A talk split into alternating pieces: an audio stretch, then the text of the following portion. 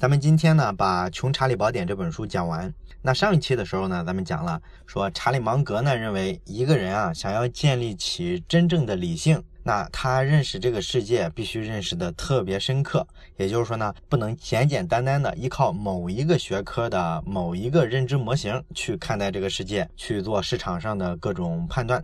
那正确的做法呢，应该是尽量多的掌握一些模型，尽可能多的去学一些不同学科的理论啊，这样呢，你认识这个世界的时候才能够不偏不倚，也更容易做出正确的决定。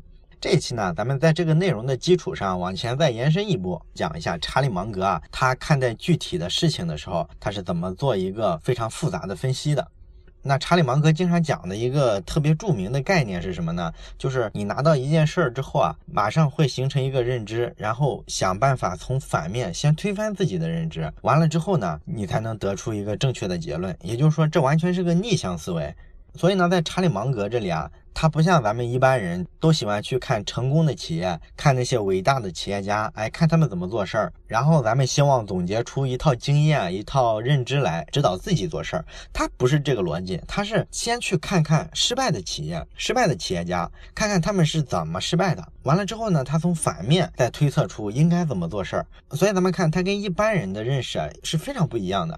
那既然说你要从反面对很多事情做出一些分析啊判断，那你呢就应该尽量多的去用一些理论模型，就跟咱上期说的嘛，综合起来去用。那综合起来用是个啥概念呢？其实这个就非常复杂了。那咱们今天呢就拿一个学科来说吧，比如说心理学，怎么使用才会陷入到一个单一模型的一个理论里呢？首先呢，就是你需要正确的认识这个学科。你对一个学科如果没有一个非常整体的、非常客观的认识啊，你其实是挺难的。这也是咱们上期讲的嘛。查理芒格说，我们要抓住一个学科的本质啊，大概也是这个意思。那对于心理学这个学科来说呢，其实查理芒格经常批评那些所谓的学院派的心理学家。那他为什么批评呢？其实就是说心理学的这个问题太多了。咱们之前在节目里啊也提过，说这个心理学有什么问题呢？主要问题就是他试图把心理学啊这样一门社会科学，哎，想向自然科学去靠拢。他呢实际上想去模仿自然科学，就是用一些实证研究的方式呢去做社会科学的研究。你比如说吧，咱们看很多心理学的理论啊，都是来源于一些心理实验。那这心理实验呢，你会发现它跟自然科学是一样的，也是说弄一个实验组，弄一个对照组啊，然后呢对比着出来一些结论。这个呢跟自然科学上做实验特别像。那咱们在讲《黑天鹅》那本书的时候呢，也讲过，就是说现代的这个医学啊，它要验证一种药能够治好某一种病，那通常会走一个非常复杂的流程。第一步呢，就是要客观的去抽样啊，一般用的是随机抽样的方式。因为随机抽样，你这个样本更平均、更有代表性吗？可是呢，这个心理学的问题呢，就是它抽样的时候往往不够科学，它往往采用的是就近原则。你会发现呢，一多半的心理学实验都是这个心理学的教授啊，他随手拉的，他们学校啊，他们医院系里的大学生，让他们来填个问卷呀，做个心理学实验啊，都是这么干的。这就导致呢，这个样本抽出来是很不均匀的。哎，你没法说把这个结论最后应用到所有人身上，它只能反映说大学生的心理状态，甚至连整个大学生的心理状态也不能反映，只能反映你所抽取的这个学校这几个院系，哎，这些大学生的心理状态，你没法把结论推演到其他人身上，这就是说你抽样上不太讲究造成的一个问题。但是这还不是最严重的，因为这些问题呢，只要通过心理学往严谨里发展啊，这些年呢，大家把这个抽样啊逐渐科学化，其实是能解决这个问题的。更重要的问题是什么呢？你看，就是自然科学啊，不管是物理啊、化学啊，你发现呢，他做了一个研究之后，会写一篇论文，然后呢，把这个论文发到一些顶级的学术期刊上，比如说《自然》杂志啊、《科学》杂志啊这一类的世界级的顶级期刊，对吧？你越有价值的论文，越要发到顶级期刊上，为啥呢？因为所有的学术期刊你发表出来之后，就等于说你在接受同行的评议。因为在学术上有很多人跟你做的研究领域是一模一样的嘛，所以呢，你做了一个研究结果出来，哎，这个结果呢可能还比较惊人。于是呢，这些顶级的期刊呢，他可能就接受了你的投稿。那接受了你的投稿，发表出文章来之后，跟你做同样研究领域的人啊，就看到了。这时候人家就会去评议一下你这个研究严不严谨，然后你里面不是交代了你怎么做实验，你那实验参数是啥，实验流程是啥，非常细的把这个东西都说出来了。那他只要按照你这个方法去做一遍，如果得出来的结果跟你不一样，哎，这时候你可能就遭受比较大的挑战了。尤其是好多好多人得出结论都跟你不一样的时候，这时候呢，你如果没有一个合理的解释，你的这个论文可能就会被这些学术期刊给撤稿啊。你像前一阵儿出现的那个韩春雨那个事件嘛，他不就是被撤稿了吗？就是这么个过程，被同行质疑。那这套理论呢，能保证一个结果比较公正、比较客观。那心理学呢，也是模仿这套流程，也是说把心理学的实验的结果发成论文发表出来。可问题是啊，绝大多数的心理学实验在这个结果的重复出现上都有问题。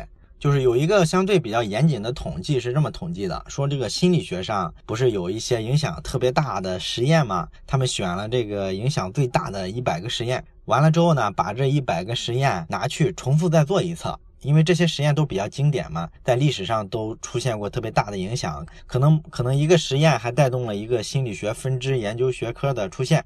那这些心理学实验被拿去重复做了一次，一多半的心理学实验的这个结果啊都没有重复出现。也就是说，那些著名的实验，你现在重新做一次，结论都可能是跟它完全不一样的。如果在研究结果的一致性上这么差的话，那你说你算不算个严肃的学科呢？对吧？所以呢，心理学者受到比较严肃的批评还是比较多的。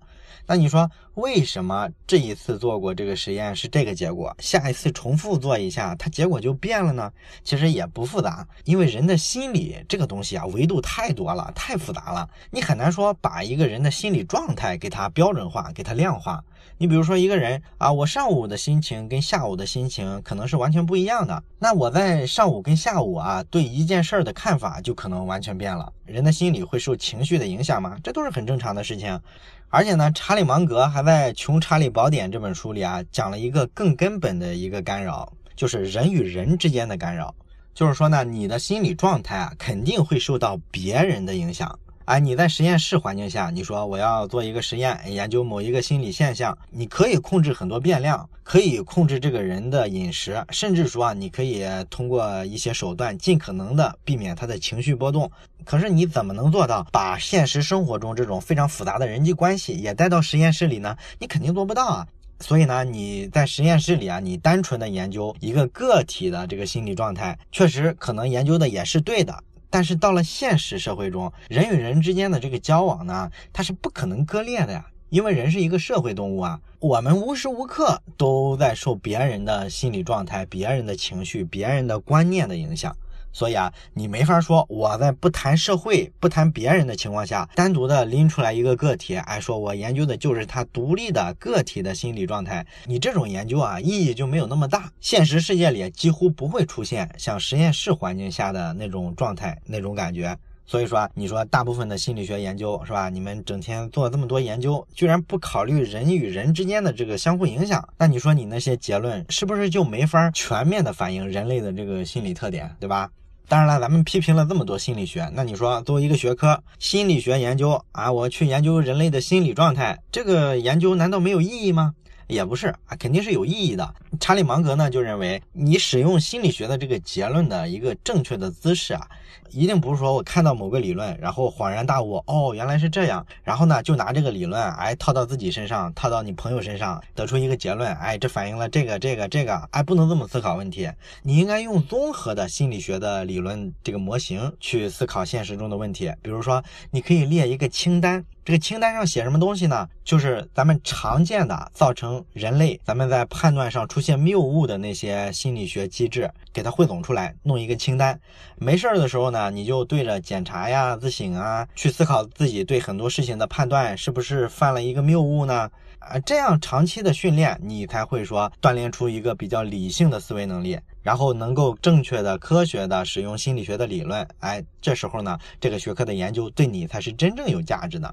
当然了，讲到这儿，你可能也感觉到了啊，这其实就是咱们上一期观点的一个延伸。因为上一期咱不是讲的，你不能说使用单一的学科模型去认识这个世界吗？不然的话呢，你就相当于用了一个过于简化的模型去认知这个复杂的世界，那一定会产生偏差。这一期呢，查理芒格讲的是，哪怕一个学科，你也不能说简单的拿一两个理论，拿它往这个复杂的社会问题、市场问题直接去硬套，那是不行的。尤其是在商业领域，因为你。做错了一个决策的话，大家都知道你损失的可是真金白银啊！所以你一定要谨慎，一定要想办法呢，列出一个清单来，把造成人类啊认知谬误、判断谬误的这些心理机制全部列清楚、研究明白。那这里呢，查理芒格也确实做了一点服务性的工作。他认为啊，能够造成人类这个判断失误的很多心理机制，啊，找出来了，列出了二十五个常见的心理机制。完了之后呢，他这个清单都是在演讲的时候啊发布出去了。这个呢，大伙儿可以去搜一下原书，或者是上网找一下。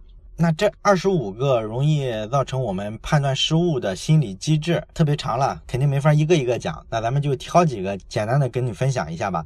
比如说有一种特别容易造成人判断失误的机制，叫做奖励机制。哎，这个机制呢，来源于一个心理学的实验。有一个叫斯金纳的心理学者，他就做过一系列的这种实验。他主要去研究啥呢？他其实就是找了一堆鸽子呀或者老鼠啊这些小动物，然后呢把它关到一个笼子里。这个笼子啊，他设计了一个按钮，这个按钮啊，你只要按一下，然后就能掉下食物来。所以呢，这个老鼠啊、鸽子啊，它偶然发现了这个规律之后呢，它就不停的去按这个开关。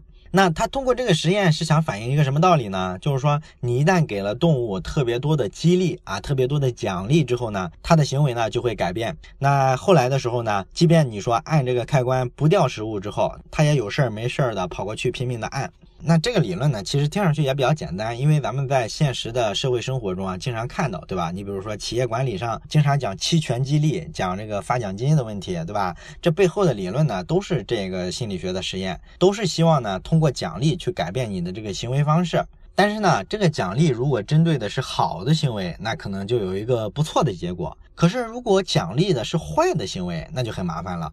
你比如说，有一家公司，他就发现他们上了一个新产品，这个新产品呢，比那个老一代的产品啊，各方面的性能都提升了，价格呢也差不多。但是上市之后呢，他发现还是老产品畅销啊，新产品就卖不动。哎，这怎么回事呢？结果呢，研究了半天，最后发现是他们激励的机制出了问题。因为那个老产品啊，它已经是比较成熟了嘛，所以呢，他们给这些卖老产品的这些销售员，给他们的激励奖励。都特别多，导致呢，你这个新产品啊，虽然各方面都好，但是你奖励机制不到位，这些销售员他不卖力气的去给你推销，所以就导致啊，这个更好的产品啊，在市场上反而打不开市场，劣币驱逐了良币。这就是说呢，你激励的地方不对啊，就会产生偏差，会把人的行为带跑偏了。那还有一种心理机制叫做社会认同倾向，哎，这种心理作用非常有意思。它大概的道理是说啥呢？其实也很简单，就是说随大流的那种思维模式。哎，咱们看周围人都这么思考，都这么干，那我们作为一个普通人，肯定就希望跟大家保持一致啊。你看你单位开会的时候，大伙儿如果都一致同意某一个方案，觉得都不错的时候，这时候即便你心里不同意，你觉得这个方案是垃圾，但是通常你都不会在会上再提出来了，对吧？因为这时候你会觉得呢压力很大，所以呢你倾向于在心理上说服自己，哎，既然大家都认为是好的，那应该是我理解出现偏差了，可能这个方案真不错。你看这种社会认同的倾向会让你放弃独立思考，所以它也会影响你做很多判断。查理芒格还特别提到一种容易造成人误判的心理机制，就是权威的影响。因为咱们知道这个社会它都是分阶层的嘛，总有一些人他掌握着权力，掌握着权威。那对我们普通人来说呢，我们跟这些掌握权力、有权威的人接触的过程中啊，他们无形之中啊，可能就会对我们的潜意识造成一些影响。这个东西就会干扰我们做很多事儿的判断了。你比如说有一个经典的例子哈，说的是二战的时候。说呢，某一个空军部队给一个空军的这个将军安排了一个新的飞行员，然后这个将军呢，他坐飞机的时候，他不就坐在这个副驾的位置上吗？然后这个新来的这个飞行员呢，他开飞机的时候就特别紧张，因为他心里老是琢磨这个新老板、新领导嘛，他想取悦新老板。所以呢，当这个将军啊在座位上挪了挪身体，或者说抬了抬手，哎，他心里就在琢磨了，哎，这个动作是暗示什么呢？是不是他有什么不满呢？所以琢磨完了之后啊，就开始按他揣测的这个感觉去做一些改变操作。但是这毕竟在天上多危险，是吧？最后这个飞机真坠毁了，这个飞行员差点死掉啊，弄了个半身不遂。这种例子其实咱们太熟悉了，对吧？在生活之中呢，这种喜欢揣摩领导意思的人其实特别多嘛。然后咱们跟这些人交往的时候，就发现，哎呀，跟他们沟通起来有时候有点累，因为他形成了这种习惯之后啊，他也去揣摩我们。哎，我们明明就是简单表达一个意思，但是他总能在字面意思之后，哎，读出很多其他的意思，这个你就很难沟通了。这其实都是权威的影响啊，他跟权力打交道太多了，所以这种心理机制也非常有意思。那查理芒格还介绍了一种心理机制，经常影响我们做判断的是什么呢？他用了一个特别复杂的词儿，叫剥夺性超级反应综合症。啊，其实什么意思呢？就是之前咱们在讲其他书里举过的一个例子，就是说呢，你没抓住一个挣钱的机会，那你最多就是觉得有点可惜，但是你没那么痛苦。如果说先让你得到了一个东西，然后我又给你拿走了，那你就痛不欲生了，是吧？那咱之前在节目里举过一个例子，就是说你捡了一百块钱，然后你又把这一百块钱弄丢了，你其实没赚没赔，但是你巨难受，可不是没赚没赔，比你丢了一百块钱还难受呢。所以呢，这个也是一种影响我们的心理判断的一种因素。然后这二十五个心理机制里面呢，还有一种我认为还是比较常见、比较重要的，就是一个避免不一致性的倾向。哎，这个呢其实也很常见。比如说我们有一个坏习惯啊，赖床啊、拖延啊，这些坏习惯我们会发现特别难改。它为啥特别难改呢？其实就是因为心理上我们有一种避免不一致性的这个倾向啊，就是说呢，我们不太希望改变，因为改变就意味着我们现在要跟以前不一样了，这就造成了一种不一致啊。我们心理上是不喜欢这种不一致，我们希望呢，以前的东西跟以后的东西啊，一定要统一起来。你如果硬去改变，那我心理上就非常的抗拒。你说人为什么会有这个心理特点呢？其实还是进化带来的。因为在远古的时候，咱们祖先啊，你想那个生存环境是不是特别恶劣？那他面对这个复杂的环境的时候呢，不管出现危险啊，还是出现食物的时候，他需要迅速的做出一个反应，这样才能提高他的生存概率。那你说我有一个这个前后一致的这么一个心理特点，是不是对于我快速做出一个决定就有帮助啊？因为我只要按以前的经验，按以前的认知，哎，照着再来一次就行了，我不用纠结，我也不用分析。哎，所以这就是个特别好的思维习惯嘛。对原始社会的祖先来说，这就是做决策的一个快捷方式。所以这个心理习惯呢，它对生存有优势，于是呢就写进了基因里，就保留了下来。啊，这就是一个进化心理学上的解释嘛。那除了这个原因之外呢，还有一个更重要的原因是什么呢？就是咱们原始社会的时候其实是群体协作生存的，我们都是生存在部落里嘛，那要相互协作，集体生存。你相互协作，你才能获得生存优势嘛。那你为了协作，其实你就需要保持你的前后一致性。如果说一个人他昨天是这样一个人，明天忽然变一个样，大后天又变一个样，那实际上大家对他没法做出正确的预期，是吧？我不知道你是一个什么样的人，所以呢，我在这个小集体内部啊，我就很难说跟你做出一个长期稳定的一个协作。你没法协作，在原始社会那环境下，那你就没法生存嘛，是吧？所以这种压力呢，会导致咱们人类就是倾向于说，我要保持我的一致性。这也是为啥咱们所有的人在认知上都喜欢经验的东西啊！我以前一定要见过，我也这么做过，那我就很笃信这个东西。你说啥，你都很难说服我。这个心理机制啊，在咱们今天可是影响非常大的。咱们做很多事儿的时候，都必须考虑到这个心理机制。你比如说这个法律上吧，你像欧美的他们的这个法律，不都是有陪审团吗？那这个陪审团跟法官呢，他在法庭辩论的时候呢，首先需要听的是被告，他让被告先做一个长篇大论，你讲讲你有哪些证据证明自己没有罪。他为什么要这么干呢？就是因为啊，我们这个心理上这种一致性啊，会干扰判断。你假如说上来就是一原告啊，他怎么怎么侵害了我，然后我有什么证据，这个呢，往往就会给陪审团一个先入为主的感觉，哎，就是觉得这个被告是有罪的。完了之后，被告再去陈述的时候呢，你出于这种一致性的倾向，你就倾向于不相信被告，相信他是有罪的。啊，这个东西呢，会影响法律的客观性。所以呢，他们就设计的制度是先让被告陈述，完了之后再原告。这是咱们讲的查理芒格给出来的清单，二十五个容易影响咱们判断的这个心理机制，咱们选了几个简单讲了一下。那你可能觉得这不是还是很碎片化吗？我怎么用这么多的理论把它综合起来去分析一件事儿呢？啊，其实也简单哈，咱们举个例子吧。你比如说吧，有一家飞机公司叫做麦道公司。这个麦道呢，他有一回他就研究了一种新飞机，然后这个新的飞机呢，按照美国政府的规定啊，就是你在出售之前呢，必须要通过一个测试。这是个什么测试呢？叫乘客撤离测试。他就是说呢，你这个飞机上要先装满乘客，完了之后呢，你要拉响警报，看看这所有的乘客在紧急撤退的情况下，多久能撤出这个飞机的机舱？它有一个最低的时间限制。它其实就是对一个意外情况的一个模拟嘛。所以说这种测试它的目的其实就是看你能不能应对一些意外情况，然后你这个飞机的设计是不是合理。那关于这个测试呢，政府还有一条特别的指示，你这个模拟啊，必须做的跟现实的情况非常贴近。也就是说呢，你撤离的乘客不能说都是些二十岁出头的小伙子，或者说身手敏捷的运动员，是吧？你这样的人群身手矫健，是吧？很快就完成了测试。可是它不符合现实情况，现实情况是你飞机里啊，一般老人、孩子什么的都有，所以你们必须说把这个乘客做测试的时候啊，要照着现实的样本啊，里边必须有很多老人，有很多孩子。政府要求了嘛，是吧？这卖道公司他就得照着干呀。所以呢，他们就找了好多人来扮演这个乘客啊，都坐进了飞机的客舱。然后飞机的客舱呢，离地面大概有二十英尺高吧，二十英尺的话，应该就是四米五左右吧，啊，这么一高度。但是呢，这个撤离机舱的这个通道啊。做的不太结实啊，是一个橡胶的，跟滑梯似的那么一个东西。第一次测试的时候呢，就有些老人嘛，他从这个滑梯上滑下来，结果就摔伤了，而且呢，有二十多个人都受了重伤。哎，你看，说你做一实验做的吧，结果还好多人受了伤。当然这也能理解啊，本来这个撤离就是乱哄哄的嘛，确实容易受伤。所以呢，你第一次做实验失败了，那失败了就失败了，其实情有可原，你赶紧去给人赔偿就完了。他问题是接下来这家公司啊，当天下午又做了第二次测试，完了之后第二次测试又失败了，然后又一次啊重伤了二十多个人，其中有一个人啊还给人弄得终身瘫痪了啊，你这就整了特别大的事儿了是吧？两回了，你这说不过去啊是吧？所以就这么简单一件事儿，你知道查理芒格他怎么分析这件事儿吗？他会应用啊好多的心理学知识去分析他们为什么会这么干。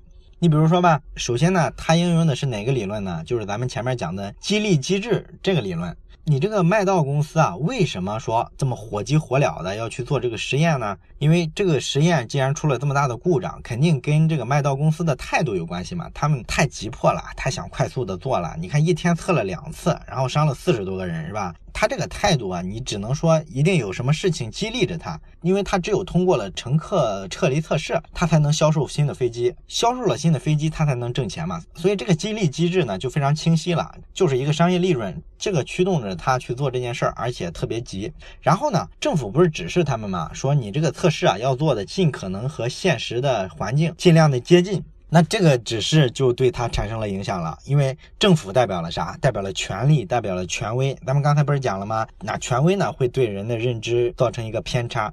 那这个麦道公司呢，他就过度的遵守了政府的要求啊。政府既然关注的是跟现实接近，那他真就整了一个跟现实非常接近、非常危险的这么一个测试方式。实际上并没有必要，对吧？因为政府要求你符合现实，但不代表说你测试的时候你在地面啊、滑梯上你不加防护措施嘛，对吧？结果给人摔伤了好几十人，而且两次还都这样，是吧？这就反映了，就是说政府啊，这个特别权威的声音，特别权威的意见，这时候占据了他们做决策的时候这个大脑的中心位置，以至于呢，他忽略了其他事情，比如说人员安全的保障，对吧？然后呢，咱们再看它整个的这个测试的行动啊，它这个全过程之中啊，还有一种避免不一致倾向这种心理作用在发挥。为啥呢？你看看啊，这个计划咱们现在聊起来就会发现啊，其实挺蠢的啊，有点无脑，对吧？这么无脑的计划，为啥在这么大的航空公司能顺利的进行下去？中间就没有什么员工跑出来制止一下吗？说咱们这个明显不靠谱，没有人说这句话，难道他们公司没有聪明人吗？哎，这个当然不是了。一个最重要的原因就是咱们刚才讲的，避免不一致性的倾向。你一个员工看到这么多老人在飞机上面，然后往下滑，下面呢是水泥地，特别硬，肯定会有人觉得这个事儿不太妥，因为这常识就能判断出来。你不可能说这些人蠢到连常识都没有。但是呢，当其他员工或者是说他们的上级，哎，通通没有表示出反对意见的时候，这时候有异议的员工他就不发声了。他甚至呢，为了消除自己心里的不安，他可能就是自己给自己去做一个解释啊。他会觉得，既然大家都没有异议，那应该不会出问题。这跟咱们上课的时候全班同学都不举手，你一般也不会举手，即便你心里知道答案，这是一个道理嘛。那这个心理机制呢，对最后的灾难性的结果当然是一个推波助澜的作用了。那最后呢，咱们看，既然说上午做了第一次测试啊，伤了二十多个人，下午紧接着又做了第二次测试，又上了二十多个人，也就是说，你这两次实验没有任何反思，没有任何改进就是了。那你说为啥他火急火燎的连续做两次一模一样的实验，一点都不反思不长进呢？其实这个跟咱们前面讲的叫剥夺性超级反应是有关的。就是说呢，你捡了钱，然后又丢了，你会发现比直接丢钱更难受。那对这个飞机也是一样，我马上就要上市销售了，他感觉这个利润啊，马上就要进自个儿口袋了。结果第一次测试失败了，他有多难受？就好比说我到嘴上的肉啊，你马上要拿一筷子给我夹出去，那怎么行是吧？所以啊，这种失败反而激发了他强烈的一个被剥夺感。那这种被剥夺感呢，又会让他产生一个继续原来的计划，继续去尝试的这么一个冲动。所以呢，这时候啊，这个麦道公司啊，公司上上下下就跟疯了一样，就有一点像一个赌钱赌输了的赌徒，他希望狠狠的再赌最后一把，把结局扳过来啊，这就是一种认知上的偏差了。所以咱们看，当人变得不理性的时候，其实啊，是好多种心理机制叠加的一个结果。这就是为啥说你简单的去学一个心理学的理论，学一个心理学的名词，然后往这个上套，往那个上套，其实都不能完整的分析和解释这件事情。那如果你不能完整的分析和解释呢，你对应着你做出的判断呀，做出的这个行为啊，可能就有偏差了，就是这个道理。好了，关于《穷查理宝典》这本书呢，咱们就讲到这里了。其实这本书呢还有很多其他的点可以讲，但是很多点呢不适合就是特别展开的作为一期话题去讲，它可能比较碎。所以呢，这本书如果大家有空的话，我觉得还是可以去亲自读一读。我相信你读完之后呢，肯定还会有很多新的其他的收获。好了，欢迎大家在留言区写下你对这本书的感受，咱们下本书再见。